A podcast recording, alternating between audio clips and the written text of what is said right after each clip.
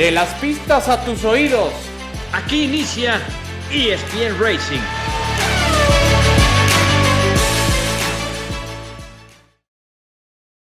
Hola, ¿cómo les va amigos? Esto es ESPN Racing, el podcast del deporte motor de ESPN, el líder mundial. Aquí repasamos varios temas. El deporte motor es, es nuestra materia, es el tema principal, aunque evidentemente la Fórmula 1, por razones incluso obvias, acaba, digamos que acaparando buena parte de nuestra atención. Junto a Alex Pombo, hoy extrañamos a Adal Franco, cada vez se ha puesto más exquisito Adal Franco no quiere acompañarnos. Soy Javier Trejo Garay. ¿Cómo te va, mi querido Alex? Gusto saludarte. ¿Qué tal, Javier? Pues sí, como dices, hoy, hoy, pues extrañaremos. Yo creo que se enojó porque como le hemos tirado a Verstappen y ve, él es de, de Verstappen, dijo, no, ya no quiero estar con ustedes, pero oye, sí que tendremos cosas para hablar y polémica, pero no me adelanto. Sí, sí, sí, es todo un tema. A ver, de entrada nada más para poner un poquito un, contexto, si me lo permites, Alex amigos. A ver, Checo termina en un buen segundo lugar, un buen 1-2 para Red Bull. Le viene bien, me parece, porque además venía de otro, de otro podio en tercer lugar, ahora un segundo, viene el parón de un mes, vacaciones, se puede ir a casa o a descansar durante estas cuatro semanas con más tranquilidad, sin tanta presión, y eso es bueno para él, evidentemente. Pero eh, a ver, lo de Max también, eh, se acabaron los adjetivos, Alex. Se nos acabaron los adjetivos con el caso de, de Max Verstappen, octava victoria consecutiva. Está a una de empatar la marca de Sebastian Vettel y podría conseguirlo justamente cuando regrese la Fórmula 1 y será en Zandvoort, es decir, en el circuito que es de Holanda o de Países Bajos, es decir, en casa podría empatar la marca de esas nueve victorias. Pero, eh, Alex, yo quisiera respetando mucho tu opinión, la de Adal, que también, aunque hoy, hoy no nos acompaña, se ha desatado otra vez una polémica en redes sociales con la diferencia que tuvo eh, Max Verstappen ya al final de la carrera sobre otro auto, bueno, un auto igual, ¿no? Tripulado por eh, Sergio Pérez. Valdría la pena comentar que Max largó desde la posición 6 por esta penalización que sufrió de cinco lugares. Checo tuvo un buen arranque, del segundo superó a Charles Leclerc, pero a partir del segundo stint, Alex, eh, apareció la contundencia. Eh, ahora sí que el hammer time, ¿no? al modo de, de Max Verstappen para conseguir una ventaja de verdad increíble. ¿Qué, ¿Qué opinas, Alex, de esta ventaja que logra Max Verstappen de más de 20 segundos sobre su compañero de equipo? aceptando que Max Verstappen es mejor piloto que Checo, pero esta ventaja de 20 segundos, a ti, Alex Pombo, ¿Qué te dice y qué le dirías a los críticos o a quienes piensan que hay complot en contra de Sergio Pérez? Oye, eso que acabas de decir de que Max Verstappen es mejor que Checo, te van a, te van a aventar de todo, ¿eh? Sí, lo sé, lo sé, lo sé. Ah, hay que tener cuidado, pero tienes razón y hay que reconocerlo. Y, lo mismo, como dices, eh, estaba leyendo en las redes sociales, yo entiendo ese fanatismo, ese amor, esa entrega, eh, eh, pero también tú y yo llevamos muchos años en el automovilismo, hay muchos aficionados nuevos y, y sí, respeto esa pasión que tienen, pero también hay que reconocer, y, yo lo comentaba hace un momento con, con mi hermano, Checo está en su, y lo comentaba ahorita con ustedes, con nuestro productor también, mi tocayo, con Alex, yo creo que ahorita Checo está en su mejor nivel, está manejando mejor que nunca, pero Verstappen es un fuera de serie, como lo fue en su momento Lewis Hamilton. A todos se nos olvida lo que había hecho eh, Lewis Hamilton, sí. lo que hizo en su momento también Sebastian Vettel, eh, lo que hizo Schumacher, cinco títulos consecutivos, eh, el trabajo que le costó con Ferrari.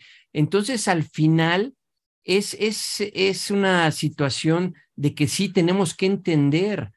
Y, y, son estilos de manejo diferentes. También esa es otra situación. Mira, yo te pongo un ejemplo y perdón que lo ponga así en primera persona. Yo tenía un compañero, Manuel Cano, en la Fórmula 3, que él le gustaba mucho que el auto se fuera de frente. Exacto. Nunca pude manejar con el auto que se fuera de frente. Bueno, muchos van a decir que ni de frente, ni de en reversa, ni de una, ni de otra, pero no importa. Este, y yo era más del estilo de que se me fuera de atrás, más un viraje, lo llevaba, lo corregía. y nunca pude, y, y, es lo mismo que pasa con Checo y con Verstappen. Exacto. Obviamente vemos autos iguales desde afuera, pero al final no son iguales, son ajustes. A lo mejor eh, Max tiene diferente tow-in o convergencia con respecto a la de Checo, eh, a lo mejor un milímetro de altura diferente, eh, lo agresivo que a lo mejor puede ser Checo en la frenada y Verstappen no. O sea, son autos, sí, son autos diferentes y, tenían, y tienen razón, son diferentes, pero son diferentes en los ajustes que le hacen. A lo mejor a uno le gusta con más ala, al otro con menos ala, y de veras cambia el comportamiento del auto. Estás hablando de décimas de segundo. Entonces, sí, ahí en ese aspecto estoy de acuerdo. Son diferentes porque tú haces tus ajustes. Ahora, también lo hemos platicado, Verstappen tiene preferencia.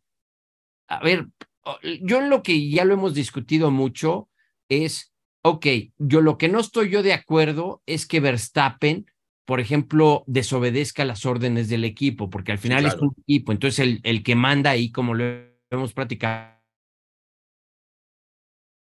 en ese comentario sarcástico de, ah, si quieren, miren, estoy tan relajado, estoy tan dominante, que vamos, voy a entrar a los pits para que practiquen en los pits o sea, hay que también tener un respeto. Y, y, y a mí no, al final, eh, pues ahorita Verstappen está en su momento, eh, tiene el auto. A ver, a Hamilton se le olvidó, como hemos platicado, manejar de una temporada a otra, de que entramos en nuestra nueva era y eh, Mercedes se equivocó con el diseño del auto. Claro que no, es el auto lo que tienes y obviamente tú explotas el talento. Y duele decirlo, que yo quisiera que Checo dijera, ay, va a ganar el campeonato de la Fórmula 1. Checo está contratado para ser el 1-2 con el equipo Red Bull. El terminar en este momento 2 en la Fórmula 1 es un logro impresionante. Y Helmut Marco lo dijo. Checo, a raíz de que se olvidó ya de pelear por el campeonato, está empezando a dar resultados. Correcto, sí, aquí, y tú lo dijiste, Alex, también hace como un mes, si no mal recuerdo. A ver, olvídate ya de, de pelear el primer lugar, concéntrate en tener tu, carrera y olvídate de estar peleando y pensando que vas a competir la Max Verstappen. Entonces, bueno, todo va en consonancia con lo que hemos dicho aquí en ESPN Racing. Hay un empresario muy conocido, eh, voy a intentar no eh, ser lo más apegado a lo que dijo eh, Arturo Elías Ayud, eh, empresario mexicano, que, bueno, también con sus comentarios aludía a que el auto de Max Verstappen traía algo que no traía el auto Checo, por eso la diferencia de más de 20 segundos. Y de ahí se sumaron otras voces eh, críticas para avivar esta polémica, que otra vez regresa cuando parecía que ya había sido superada. Yo coincido contigo, Alex, eh, a, riesgo de redundar y, y, para tratar también de redondear un poco esta, esta idea, eh, el, eh, son autos iguales, pero la puesta a punto es diferente para cada piloto. ¿Por qué es una puesta a punto diferente? Porque como decía Alex, porque cómo te sientes, cómo te, cómo tú como piloto, cómo te sientes, cómo te gusta, cómo te acomodas más con el auto. Queda claro que de la forma en que se acomoda Max Verstappen con el auto no es la misma forma como se acomoda Checo. De hecho, Alex, durante la competencia y a través de la radio, bien lo decías, recordabas lo de Giampiero Lambasi, que es el ingeniero de Max Verstappen, al cual Max no pela, y de hecho, por lo mismo, Lambasi le dijo, bueno, ya quieres tú hacer casi, casi mi trabajo, pues vente a hacer mi trabajo, casi, casi le decía a Lambasi. Pero lo que eh, también ocurría, eh, y fue lo, parte de lo que los críticos eh, esgrimen como argumento para confirmar que el auto de Max es mejor que el de Checo, que le pedían a Max Verstappen, bueno, a Max Verstappen le decían que no, no le pedían que, que management, que, que administrara, y a Checo sí le pedían que administrara. Pero al final del día, Alex, me parece que esta, esta petición hacia Checo para que administrara el neumático era justamente por el, el, la altura del el auto. El auto de Checo estaba más bajo que el auto de Max Verstappen, porque a Max le gusta sentir un poco más el auto, un poco más suelto, vamos. Y Checo lo prefiere un poco más, eh, digamos que apretado, valga la expresión. Y por eso había un mayor riesgo de degradación de neumáticos para eh, Checo Pérez, a diferencia de Max Verstappen. No sé si, si estés de acuerdo por ahí, Alex, o tengas algún comentario a propósito de esto que se escuchaba en la radio pidiéndole a Checo que administrara, a diferencia de lo que le pedían a Max. Sí, sí, y obviamente eh, eh, los detractores y, o los que están en contra van a decir sí, y lo que dijeron, no, no, ¿por qué a Max le piden y a él no y al otro sí y esto?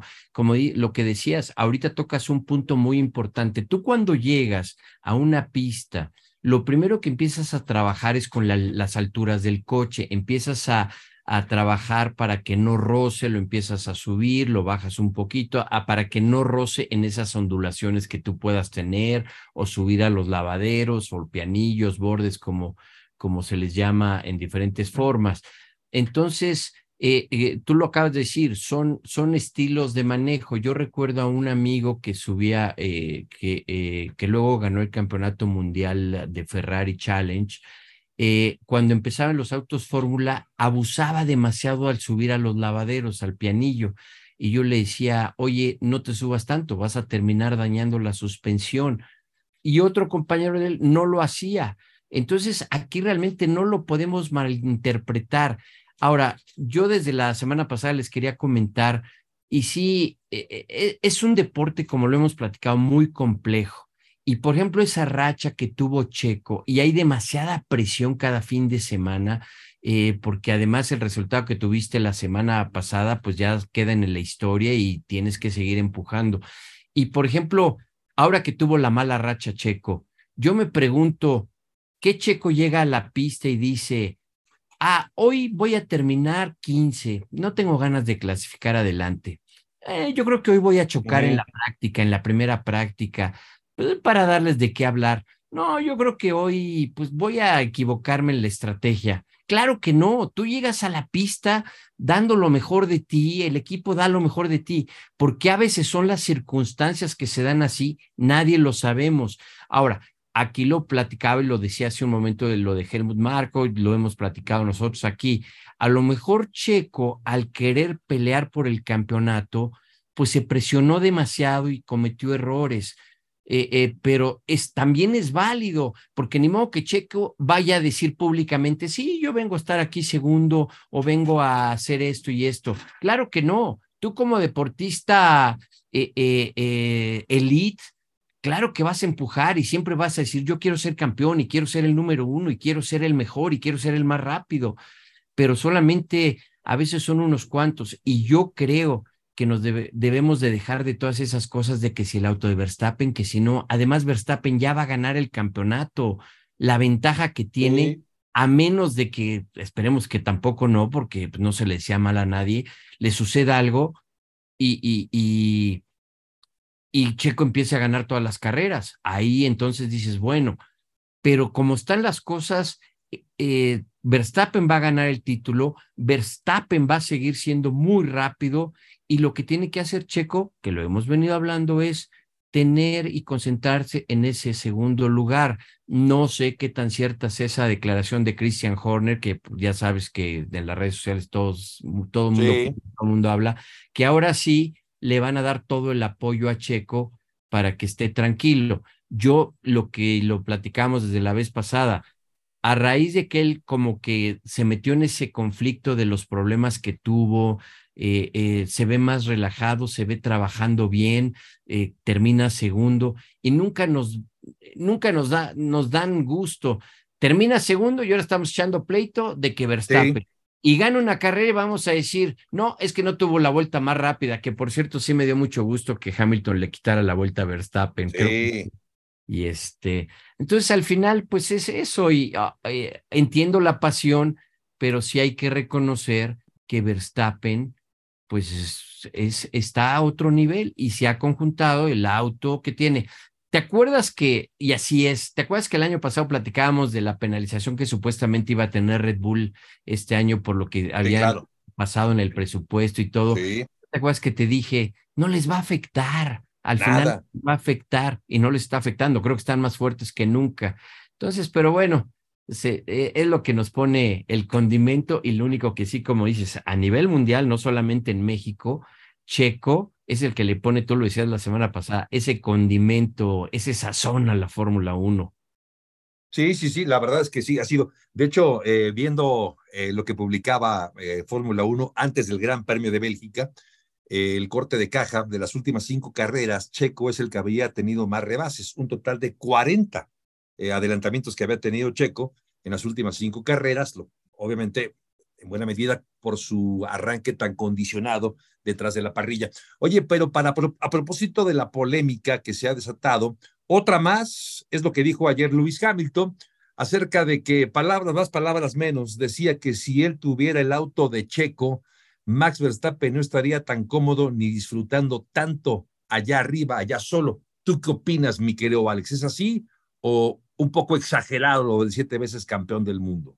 Mira, yo creo que es un poquito de las dos y te voy a decir por qué.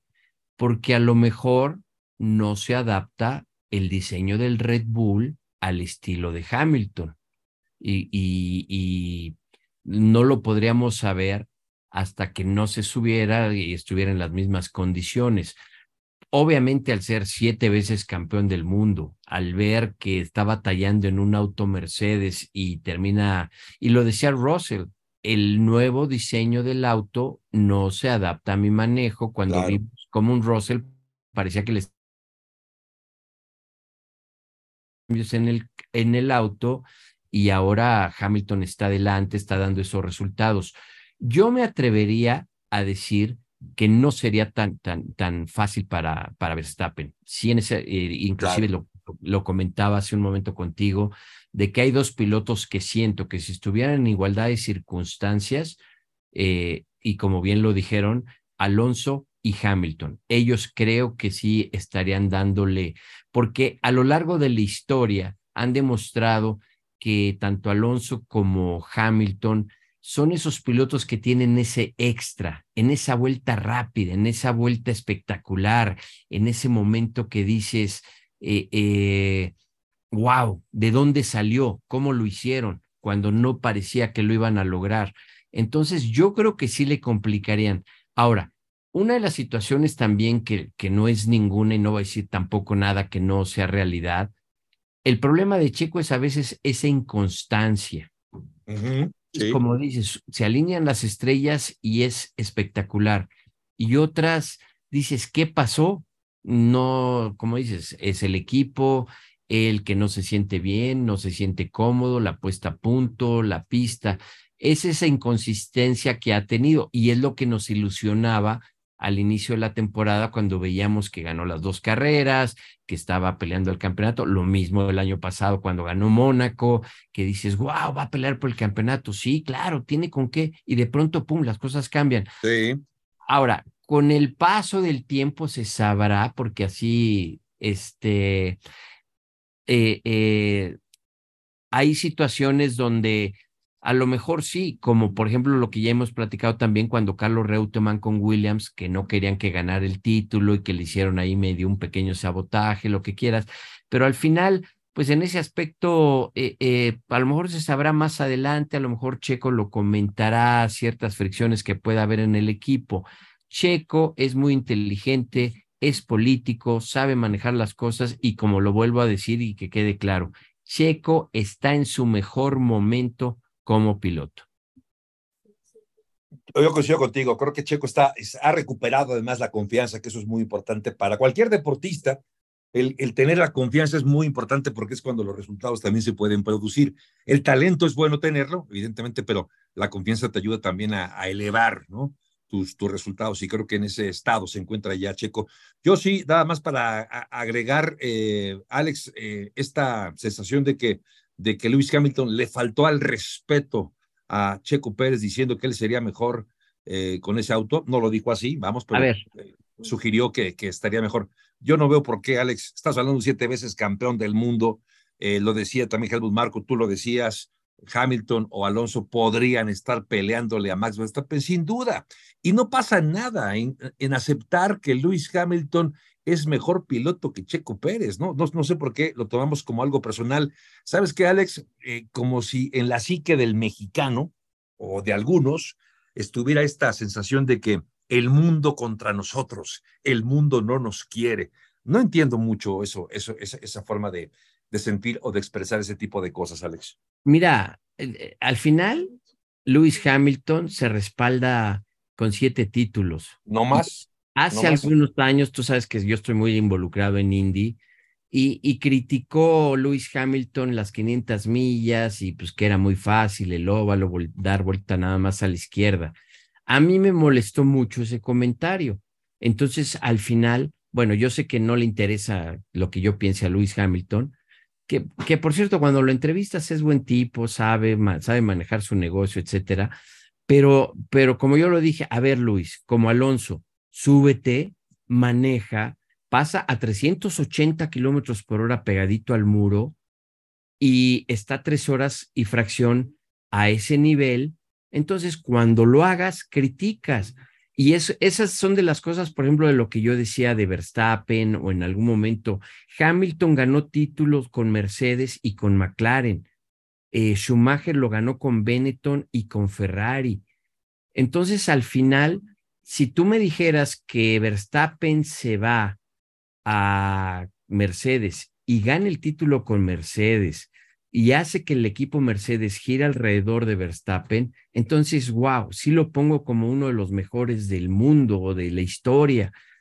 Pero cuando, como dices, tienes ese auto, tienes a Adrian Newey, ese equipo que te responde, pues la verdad el plato ya está puesto en la mesa. Ahora, eh, regresando a lo que tú decías de, de, de Hamilton o que si Checo, eh, eh, pues al final, si tú le preguntas a la Tifi, que ya no está, que ya nos, nos trae tantas banderas rojas, él te va a decir, es que si a mí me dan el Red Bull, voy a quedar campeón del mundo. Si tú le preguntas a Pierre Gasly y Esteban que son de los más chocones, que chocan, que no saben dar espacio, que no, te van a decir, es que si a mí me das ese coche, no, pues yo soy igual de bueno que Verstappen. Entonces, al final, es esa confianza en sí mismo que te tienes como piloto y que tú sabes que si te dan las herramientas, tú eres el mejor del mundo, que no es así, pero tú sientes que es así. Y, y es lo que yo te decía, o sea, tú a Gasly o, o a Ocon o alguno de ese grupo de en medio, por ejemplo, a Stroll, dale eh, el, el Red Bull, y no van a estar tampoco al nivel de Verstappen. Sí, claro. ¿Quiénes van a estar al nivel de Verstappen? Por lo que ha demostrado a pesar de la edad y que es muy admirable, Alonso, tienes experiencia, tienes ese extra, esa motivación que sigue teniendo todavía esa entrega a los 43 años creo que tiene y, que siga buscando. 42 cumplió el, el sábado, ¿no? Creo. Sí, creo que sí. Entonces al final del camino es, es, es, e, es esa situación, es como lo mismo Hamilton que, siga empujando, que siga tratando.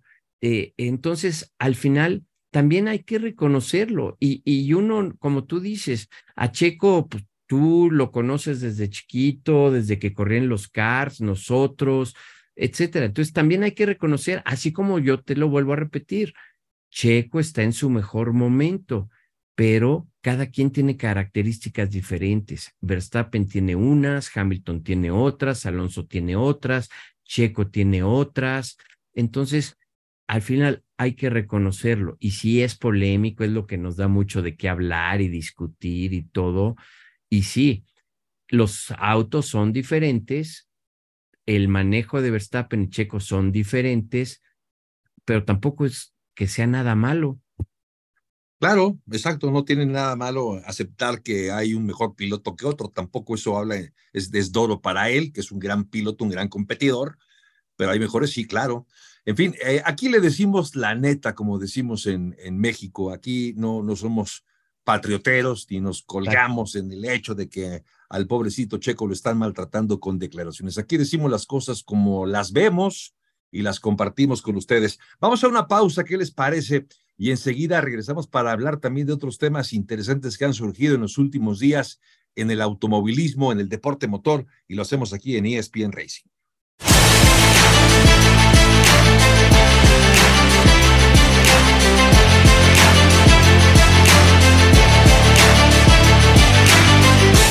De regreso con ustedes en ESPN Racing, tendremos mucho tiempo para platicar, para hacer una, una recapitulación de, de lo que ha sido esta primera mitad de temporada también, eh, lo que espera o lo que nos depara la Fórmula 1 después del parón veraniego que ya, ya arrancó, ya estamos en él.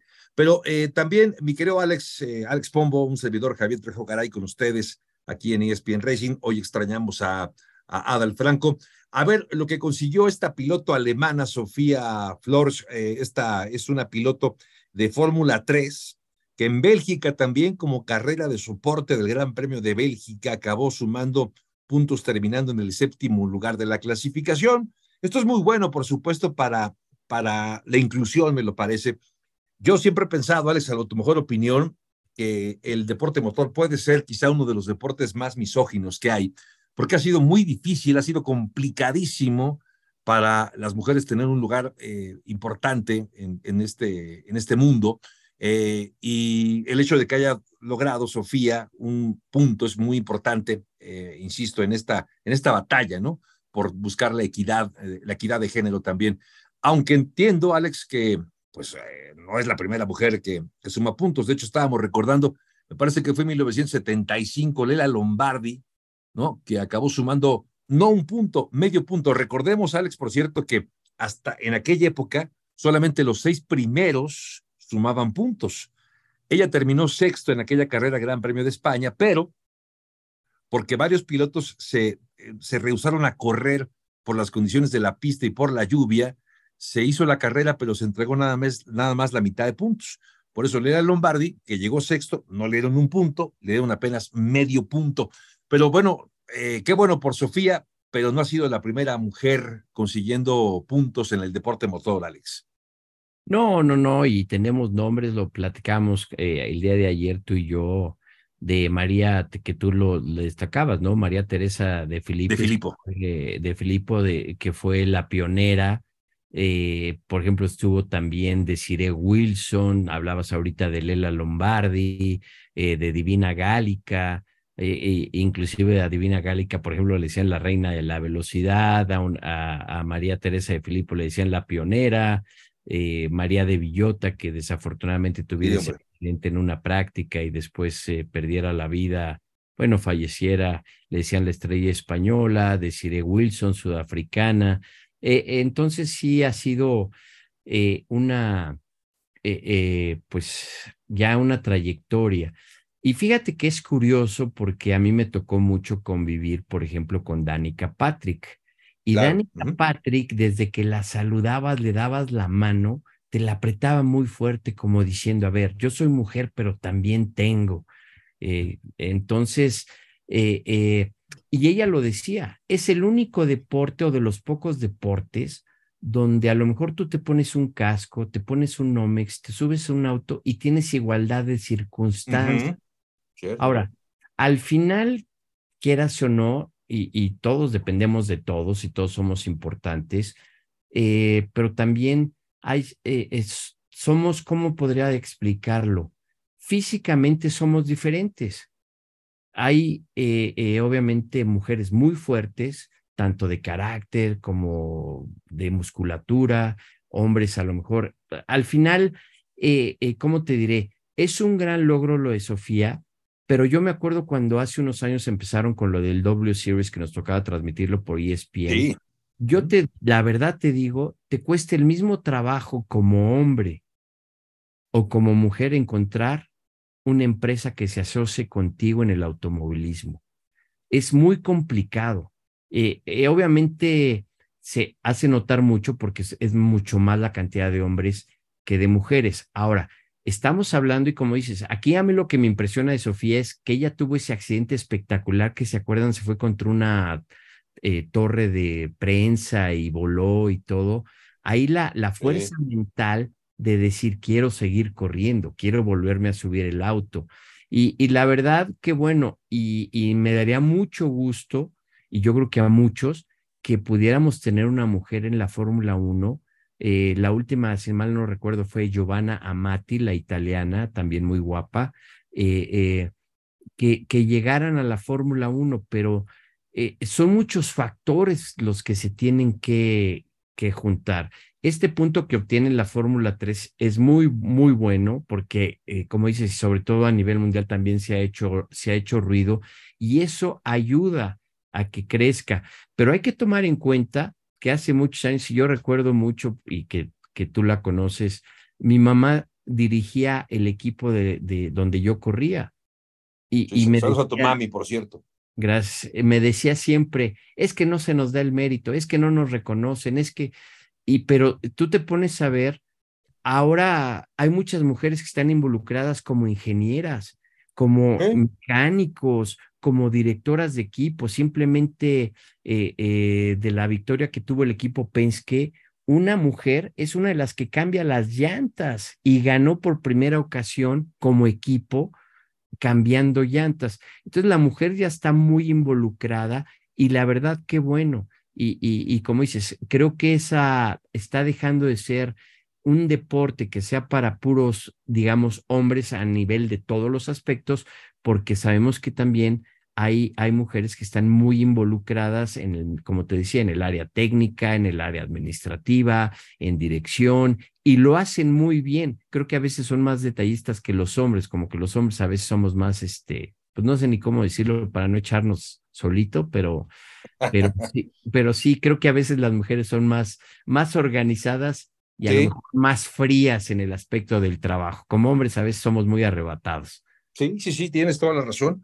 Eh, y ahora que te escuchaba hablar, recapitulando sobre el, puesto o la posición de las mujeres en la Fórmula 1, sin ir tan lejos, ¿no? También Hannah Schmidt, que es la directora de estrategia de, de Red Bull, que tiene un, lugar muy importante en el equipo. Sí, y está muy bien, Alex. A mí nada más, eh, digamos que mi, comentario es este, va en función más bien de quien está detrás del volante, porque eh, hablabas de la W Series y a mí me, me parece qué bueno que se creó esta, esta eh, categoría, pero se acaba creando justamente por la falta de oportunidades que tienen las mujeres. Sí, es decir, por un lado qué bueno y por otro lado qué malo que tenga que construirse o hacerse una nueva categoría, para que le den chance de correr a las mujeres, lo cual me parece si no, no, todavía nos falta mucho en el deporte motor para lograr unos niveles aceptables, ¿no? Perdón que yo te, que te interrumpa, Javier, pero yo, yo he pensado mucho y he tratado de analizar. Jamie Chadwick, que está corriendo ahorita en, en, eh, que dominó el W Series, que ganó, creo que los tres títulos consecutivos, algo así, que está corriendo en Indy Next y le ha costado mucho trabajo con el equipo Andretti. Entonces, como que ahí es analizar lo que hablábamos hace un momento de Checo, de Hamilton, de Alonso. Dependes tanto del equipo, dependes tanto de la información. Yo te he contado que en una ocasión eh, yo escuché a Danica en el radio cuando estábamos en Indianápolis, porque teníamos acceso a los radios con los equipos, como luego a veces los aficionados como en NASCAR tienen, eh, y el ingeniero le pregunta a Danica, ¿qué hay que hacerle al coche? Es que no sé. Y, y, y, el ingeniero le decía, bueno, es que tú me tienes que decir si se va de frente, si se va de atrás, si cambia esto, el stint. Dice, es que no sé. Me dice, tú eres el ingeniero. Le digo, no, pero tú me tienes que dar la información para que yo pueda moverle al coche. Entonces son todos esos factores. No es en sí también a lo mejor el solamente manejar, el mover el auto, el que te dejes ir en la frenada, la curva y frenas, aceleras y lo corriges y sales durísimo o entras durísimo, sino son todos esos aspectos técnicos que tienes que, que, que conocer para dar esa información.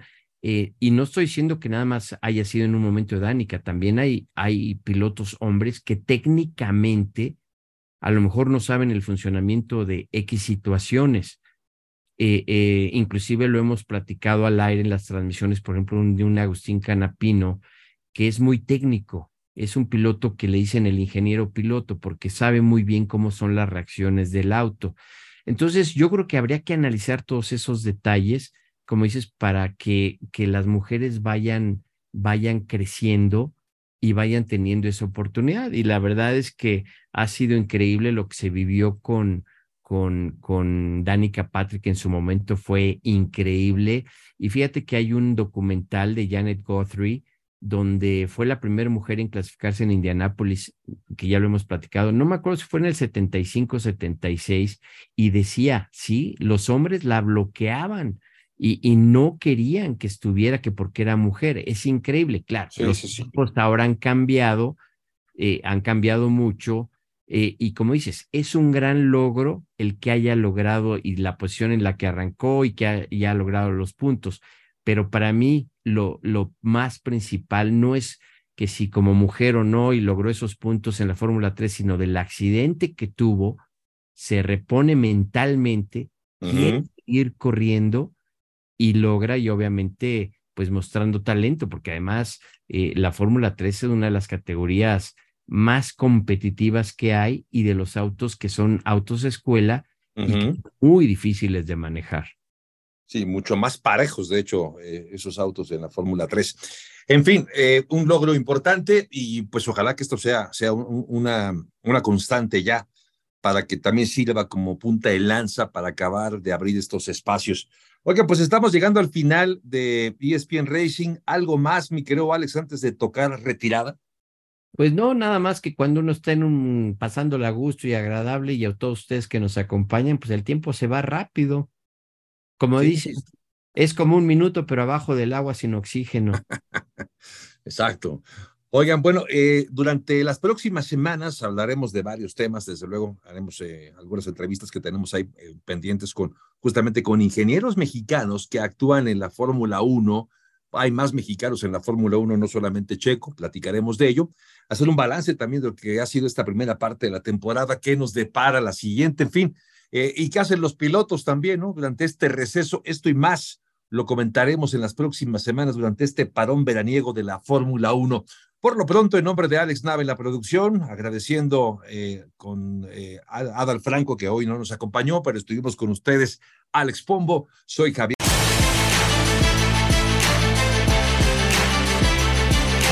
De las pistas a tus oídos. Esto fue ESPN Racing